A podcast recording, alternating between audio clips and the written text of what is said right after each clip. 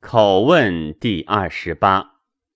皇帝闲居，辟左右而问于岐伯曰：“予以闻九真之经，论阴阳逆顺，六经已毕，愿得口问。”岐伯必席再拜曰：“善乎哉，问也！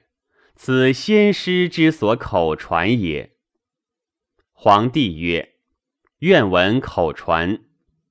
岐伯答曰：“夫百病之始生也，皆生于风雨寒暑、阴阳喜怒、饮食居处。大惊错恐，则血气分离，阴阳破败，经络决绝，脉道不通，阴阳相逆，胃气激流，经脉虚空。”血气不次，乃失其常。论不在经者，请道其方。皇帝曰：“人之欠者，何气使然？”岐伯答曰：“胃气昼日行于阳，夜半则行于阴。阴者主夜，夜者主卧，阳者主上，阴者主下。”故阴气积于下，阳气未尽，阳引而上，阴引而下，阴阳相引，故朔欠。阳气尽，阴气盛，则目明；阴气尽而阳气盛，则物矣。泻足少阴，补足太阳。皇帝曰：“人之曰者，何气使然？”岐伯曰：“骨入于胃，胃气上注于肺。今有固寒气与心骨气，俱环入于胃。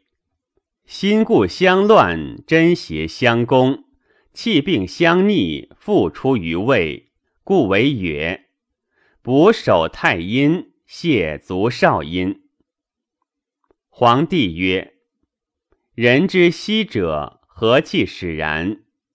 岐伯曰：“此阴气盛而阳气虚，阴气急而阳气徐，阴气盛而阳气绝，故为息。补足太阳，泻足少阴。”皇帝曰：“人之震寒者，何气使然？”岐伯曰：“寒气克于皮肤。”阴气盛，阳气虚，故为镇寒寒栗，补诸阳。皇帝曰：“人之爱者，何气使然？”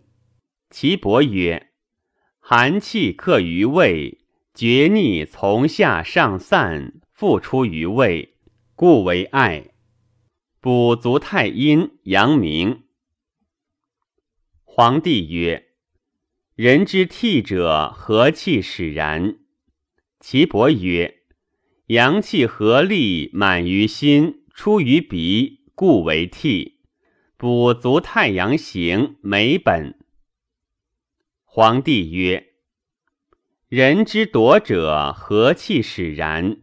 岐伯曰：胃不食，则诸脉虚；诸脉虚，则筋脉懈惰。筋脉懈堕，则行阴用力，气不能复，故为躲。因其所在，补分肉间。皇帝曰：人之哀而气涕出者，何气使然？岐伯曰：心者，五脏六腑之主也；目者，宗脉之所聚也；上液之道也。口鼻者，气之门户也。故悲哀愁忧，则心动；心动，则五脏六腑皆摇；摇则宗脉感；宗脉感，则液道开；液道开，故气涕出焉。液者，所以贯经如孔窍者也。故上液之道开，则气。气不止，则液结；液结，则精不贯；精不贯，则目无所见矣。故命曰夺精。补天柱经，斜颈。皇帝曰：“人之太息者，何气使然？”岐伯曰：“忧思则心系急，心系急则气道约，约则不利，故太息以身出之。补手少阴，心主足少阳，留之也。”皇帝曰：“人之闲下者，何气使然？”岐伯曰：“饮食者皆入于胃，胃中有热则虫动，虫动则胃缓，胃缓则连泉开，故闲下。补足少阴。”皇帝曰：“人之耳中鸣者，何气使然？”岐伯曰：“耳者，宗脉之所聚也。故胃中空，则宗脉虚；虚则下。溜脉有所结者，故耳鸣。补客主人，手大指爪甲上与肉交者也。”皇帝曰：“人之自啮舌者，何气使然？”岐伯曰：此厥逆走上，脉气背至也。少阴气滞则啮舌，少阳气滞则啮颊，阳明气滞则啮唇矣。是主病者，则补之。凡此十二邪者，解其邪之走孔窍者也。故邪之所在，皆为不足。故上气不足，脑谓之不满，耳谓之苦鸣，头谓之苦清，目谓之眩，中气不足，搜便谓之便，常谓之苦鸣，下气不足，则乃为尾绝心蛮，补足外踝下流之。皇帝曰：“治之奈何？”岐伯曰：“肾主为欠，取足少阴；肺主为月，取手太阴、足少阴。昔者阴盛阳绝，故补足太阳，泻足少阴。